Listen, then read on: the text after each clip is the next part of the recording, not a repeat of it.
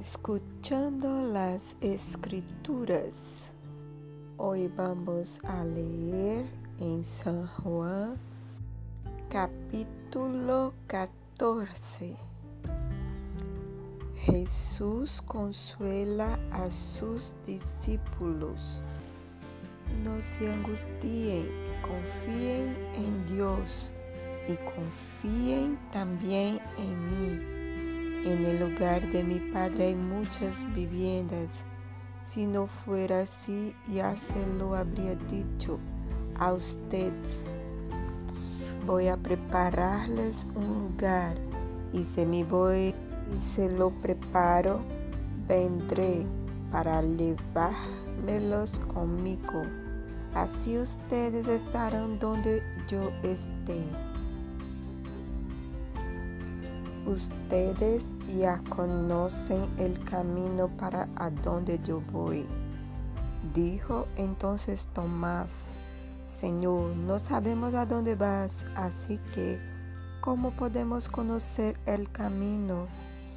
Yo soy el camino, la verdad y la vida, le contestó Jesús. Nadie lega al Padre sino por mí. Si ustedes realmente me conocieran, conocerían también a mi Padre. Y ya desde este momento lo conocen y lo han visto.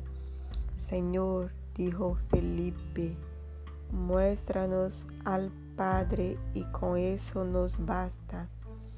Pero Felipe, tanto tiempo llevo ya entre ustedes y todavía no me conoces. El que me ha visto a mí, ha visto al Padre. ¿Cómo puedes decirme, muéstranos al Padre? ¿Acaso no crees que yo estoy en el Padre y que el Padre está en mí? Las palabras que yo les comunico no las hablo como cosa mía, sino que es el Padre que está en mí. El que realiza sus obras, créanme, cuando les digo que yo estoy en el Padre y que el Padre está en mí, o al menos créanme por las obras mismas Ciertamente les aseguro que el que cree en mí, las obras que yo hago, también él las hará.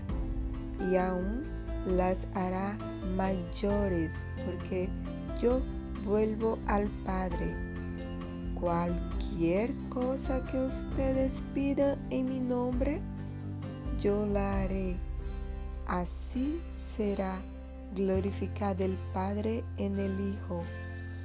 Lo que pida en mi nombre, yo lo haré.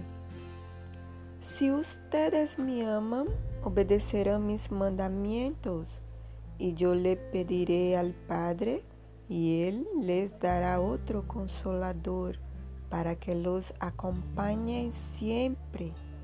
El Espíritu de verdad a quien el mundo no puede aceptar porque no lo ve ni lo conoce, pero usted sí lo conoce, porque vive con ustedes y estará en ustedes. No los voy a dejar huérfanos, volveré a ustedes. Dentro de poco el mundo ya no me verá más, pero usted sí me verán. Y porque yo vivo, también ustedes vivirán en aquel día ustedes se darán cuenta de que yo estoy en mi Padre y ustedes en mí y yo en ustedes. ¿Quién es? ¿Quién es el que me ama? El que hace suyos mis mandamientos y los obedece. Y al que me ama mi Padre lo amará. Y yo también lo amaré y mí y me manifestaré a él. Judas, no el Iscariote, le dijo, ¿por qué Señor estás dispuesto a manifestarte a nosotros y no al mundo? Le contestó Jesús, El que me ama obedecerá mi palabra, y mi Padre lo amará, y haremos nuestra morada en él. Y el que no me ama, no obedece mis palabras, pero estas palabras que ustedes oyen no son mías, sino del Padre que me envió.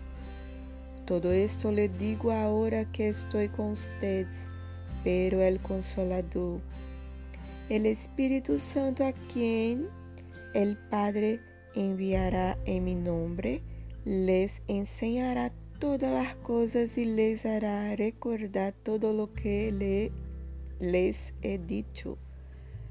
La paz les dejo, mi paz les doy. Yo no se la doy a ustedes como la da el mundo. No se angustien ni se acobarden.